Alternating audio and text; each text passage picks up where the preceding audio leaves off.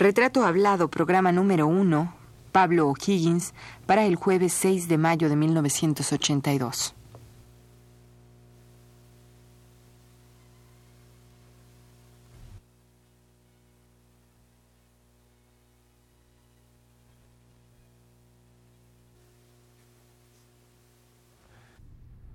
Este que van ustedes a escuchar es el primero de una serie de cuatro programas con el pintor de origen norteamericano Pablo O'Higgins.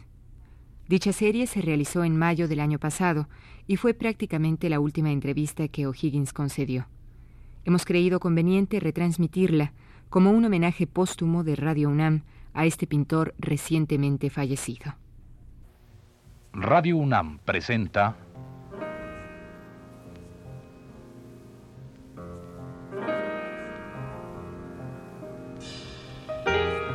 Retrato hablado. Pablo Higgins.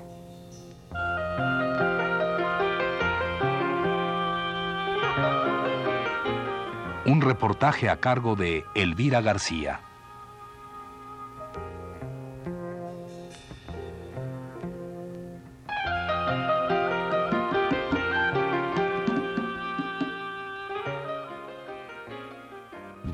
Nací en Salt Lake City. afortunadamente tuve una familia que me ayudó mucho, Y este, mi padre era un juez eh, eh, con, mucha cultura, Y ayudaba al pueblo y, mi madre también le interesaba las artes y, y, eso me ayudó mucho en mi infancia, ¿no? Por eso eh, muy joven aprendí varias, aprendí varias cosas útiles.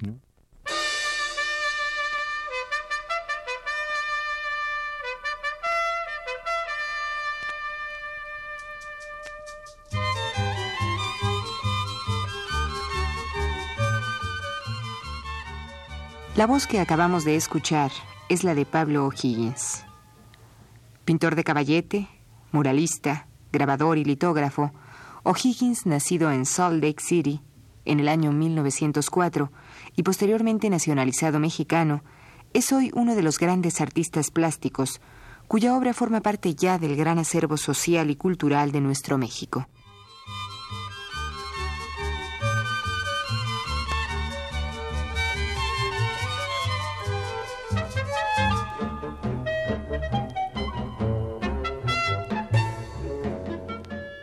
Robusto, de pelo extremadamente blanco y sonrisa siempre fácil, el maestro Pablo O'Higgins luce un aspecto de hombre tranquilo y bonachón, dedicado íntegramente a su trabajo artístico.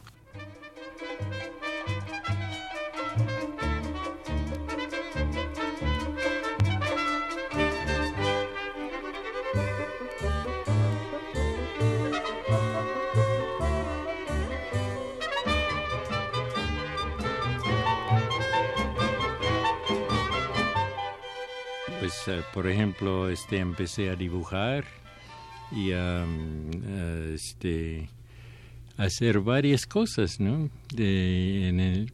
también a los seis años empecé a estudiar música y uh, este y eso uh, lo sigue estudiando hasta los 16 años, pero lo dediqué porque no tuve, no tuve buen profesor, nada más. Um, Líricamente. No, de tocar el piano y yo, yo quería componer música, que eh, hacer algo más. me parecía más importante y es entonces anteriormente también yo había dedicado a la, al dibujo y a la pintura en la casa, ¿no?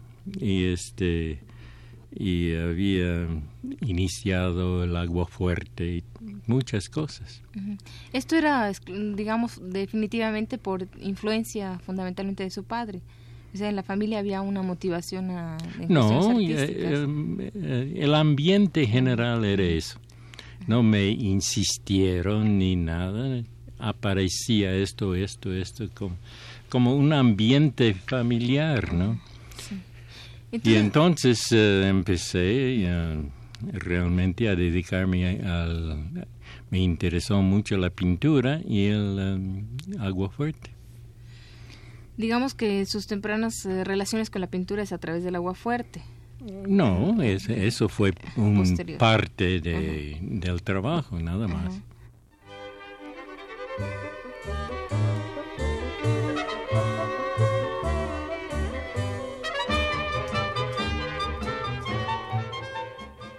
Eh, hablando de por qué sale usted de, de, y a qué edad sale usted de, de su provincia, del lugar donde bueno, eh, a mi padre y, la, y también la familia cambiaba varias veces, ¿no? De Salt Lake City. Él tenía eh, trabajos que hacer en diferentes partes.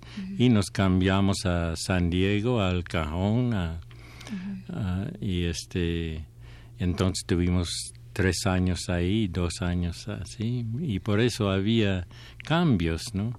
Entonces, maestro Higgins, ¿cuándo es que definitivamente usted en esta en la parte de su adolescencia y su primera juventud que usted decide dedicarse definitivamente a la pintura? Cuando decidí eh, dedicarme, eh, dejar eh, la, la, música y entregarme completamente a la, a la pintura en todos sus sentidos, ¿no? En las técnicas y en, ah, y en el trabajo del caballete, etcétera. ¿Entra usted a una escuela a estudiar? Sí, entré en la escuela, pero desgraciadamente no me parecían muy bien los profesores y corté la escuela y trabajé en mi casa, ¿no? Como autodidacta. Sí. Y entonces este conocí en la escuela conocí a una familia mexicana en esos años yo ya hablaba bastante bien el español, ¿no?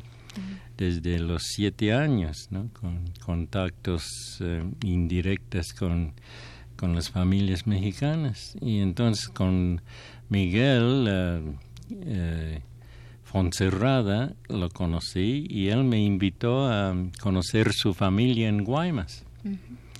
¿Él qué hacía? ¿Qué hacía Miguel Monserrada? Él también estudiaba dibujo y pintura. Y entonces em, acepté su invitación y fui a Guaymas, ¿no? Eso fue como eh, cinco meses después de la salida de la escuela, ¿no? Y trabajando en, eh, en un estudio, ¿no?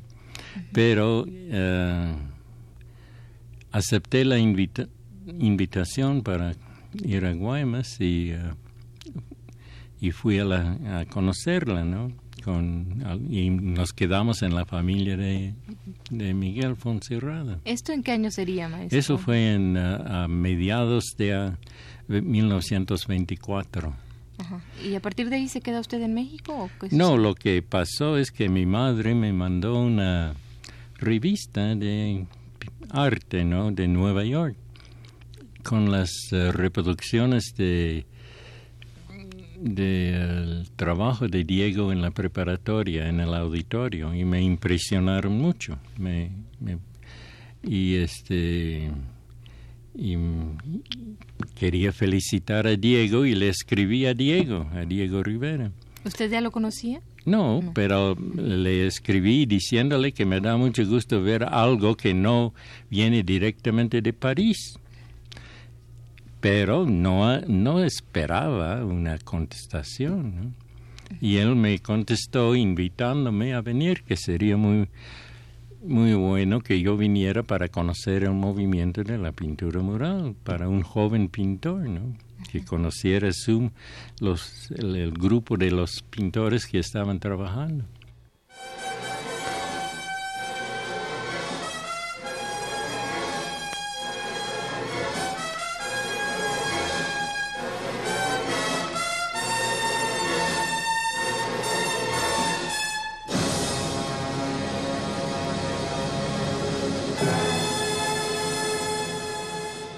A dos años de cumplir los 80 de edad, O'Higgins trabaja aún en innumerables proyectos pictóricos.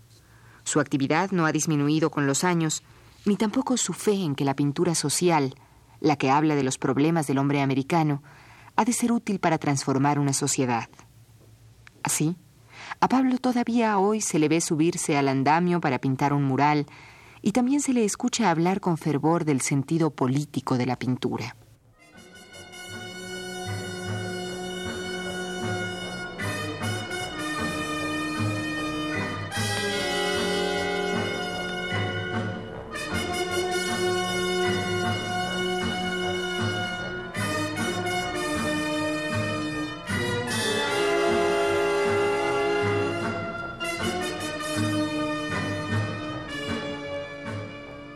Es así cuando usted entonces... Eh, entonces, naturalmente, este, acepté la invitación y este, la familia de Miguel le parecía muy interesante que su hijo conociera la capital también. Entonces venimos juntos en el tren de Guaymas, eh, El Paso, etcétera.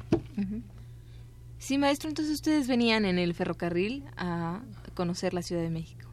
¿Y qué pasó? ¿Cuándo llegaron o cómo Sí, en 24 las, eh, era la única manera de viajar en tren, ¿no? Era inmediatamente después de la, de la revolución. No había aviones, ni había carreteras, ni nadie por el estilo. ¿Y qué tal estuvo ese viaje? Muy bien, muy interesante. ¿Cuánto tiempo? Eh, como cuatro días y tres noches. Pero llegamos a la capital. Y entonces, em, eh, cuando llegamos, el día después buscamos, yo busqué a,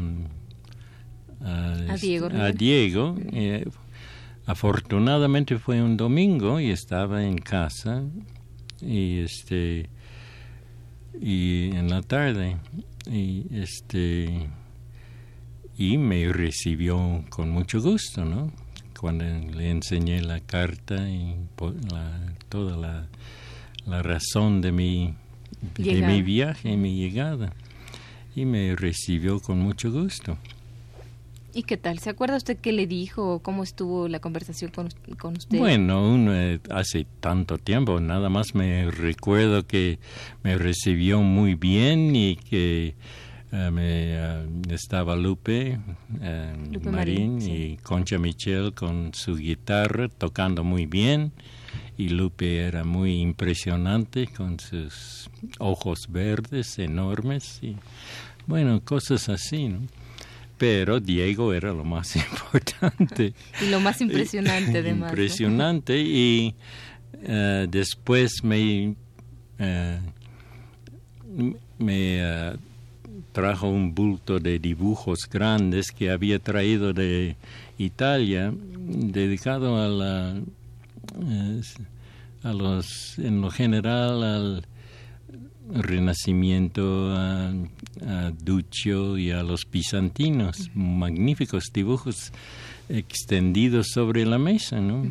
Y me dijo, mira Pablo, eh, le dejo estos para que los estudies y este yo tengo que salir. Íbamos a ellos iban a, alguna fiesta no y con todo gusto puedes estar aquí con, con toda calma y verlos hasta cuando quieres eh, eh, dejarla.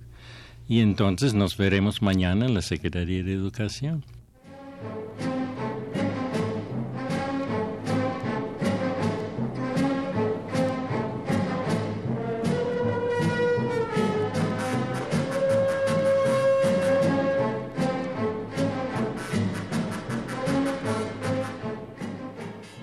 Nacido, como decíamos, en Salt Lake City, Utah, en los Estados Unidos, Pablo O'Higgins llega a México, como nos lo dirá él mismo, con el objetivo fundamental de conocer a Diego Rivera. Cuando llega, cuando está frente a este hombre, empieza a nacer en él, en este jovencito norteamericano que se iniciaba en la pintura, una definición de lo que posteriormente sería su arte. Pero dejemos mejor que él nos lo diga.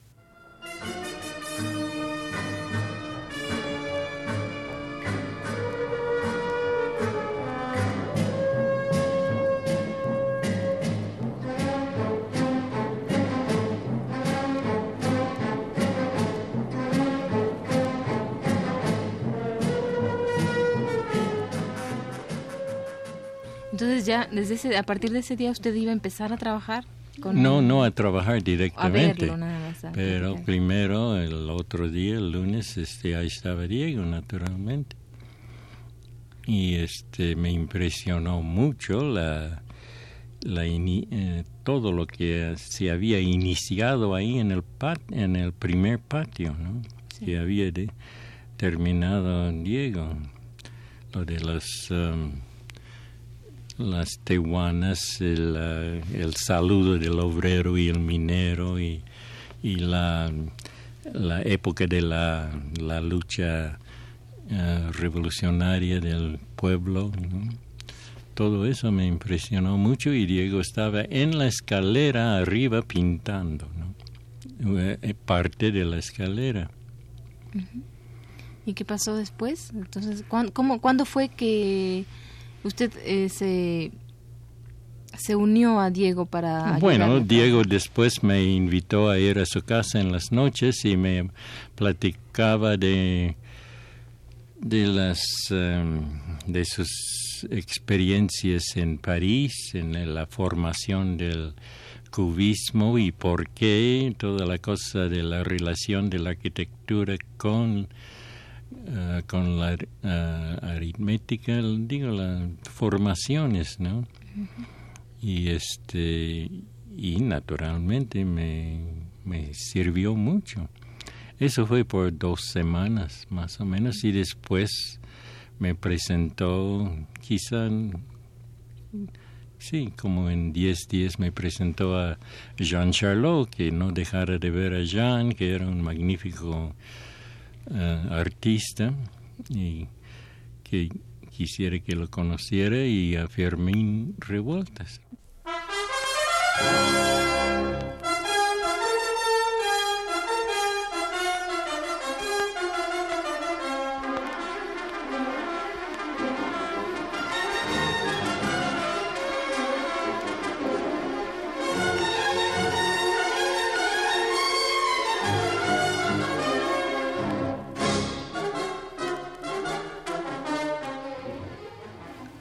Llega a México en el momento en que Diego Rivera había terminado el mural La Creación, plasmado en el Anfiteatro Bolívar de la Escuela Nacional Preparatoria, y se lanzaba a realizar uno de sus proyectos más ambiciosos, pintar los muros de los patios de la Secretaría de Educación Pública, edificio que, según decía el propio Rivera, era auténticamente del pueblo, y por lo cual el tema de su decoración no podía ser otro más que la vida de ese mismo pueblo. Por esos años, también José Clemente Orozco pintaba los muros sur del patio grande de la Escuela Nacional Preparatoria, obra que terminaría hasta 1927 y que habría de interrumpir para realizar otras como la de Sanborns de Madero, más conocida como Casa de los Azulejos, y la de la Escuela Industrial de Orizaba, Veracruz, tal y como lo consigna Justino Fernández en su libro La pintura moderna mexicana. Y años antes de que esto sucediera, en 1922, Orozco Rivera y Siqueiros, seguidos por otros artistas, firmaron el Manifiesto del 22, con el que había de iniciarse el movimiento de la pintura mural mexicana. Todo esto era lo que precedía la llegada de Pablo O'Higgins a México.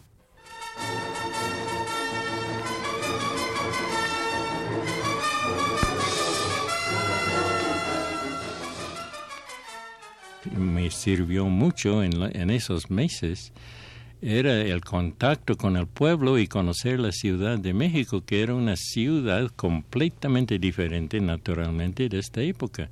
Era una ciudad donde se sentía el campesino, el obrero, el, estudiante, las discusiones en las eh, reuniones sindicales, el, ah, también en ah, los problemas agri- ag- agrarios discutidos eh, en la ciudad.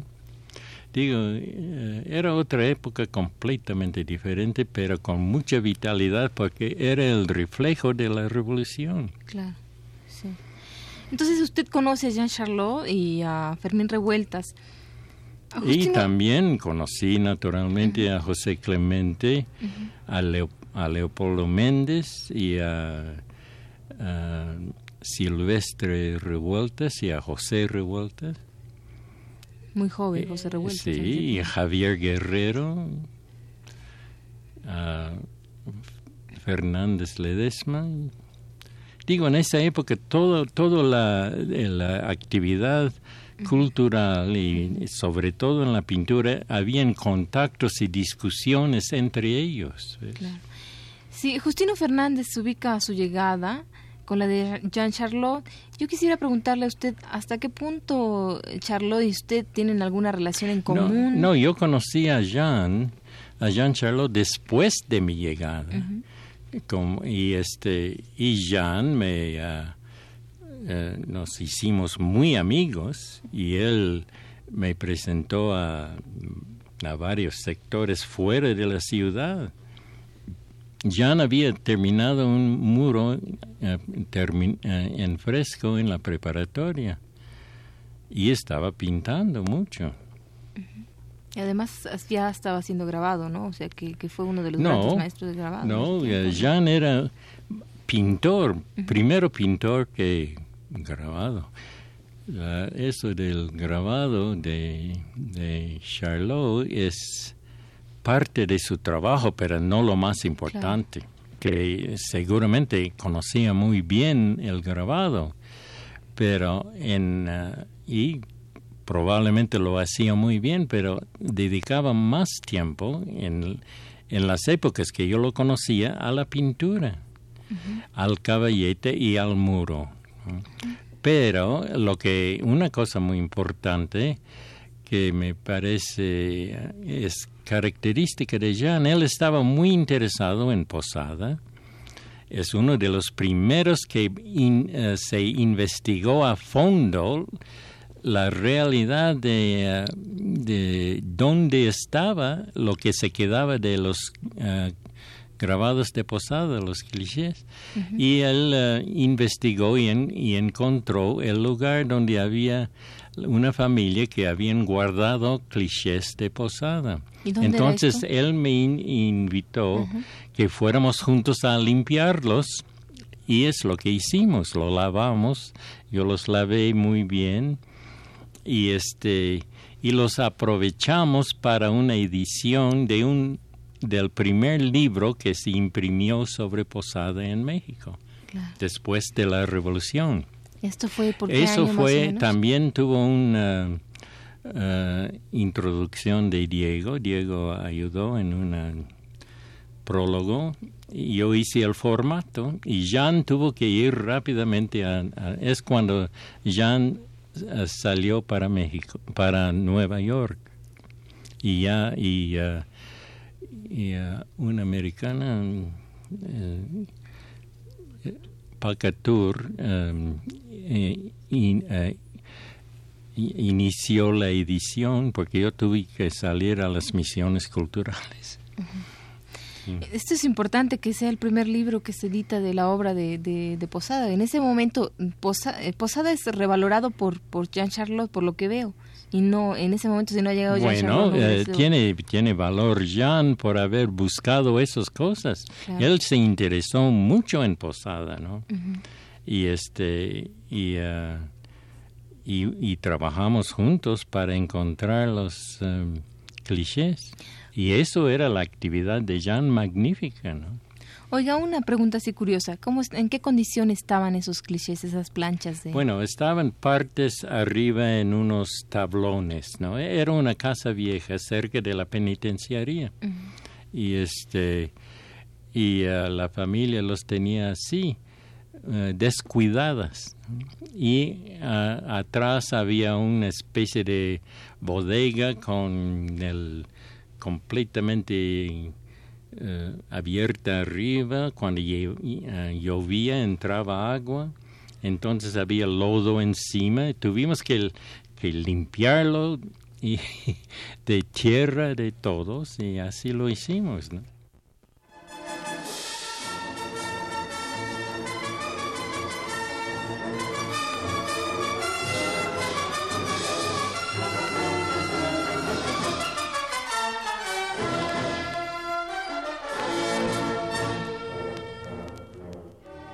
Fue la primera parte del programa sobre Pablo O'Higgins.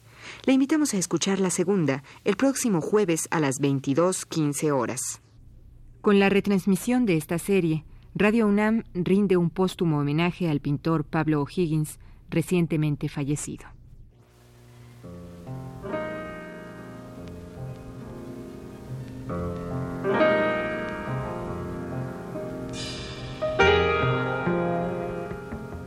Radio UNAM presentó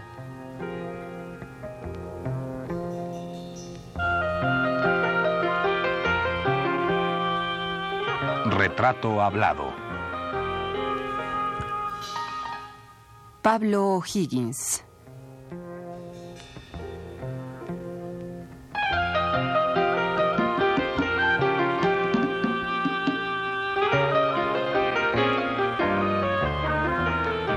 Un reportaje a cargo de Elvira García.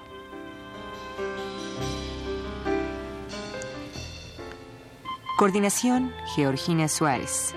Realización técnica de José Gutiérrez y Abelardo Aguirre.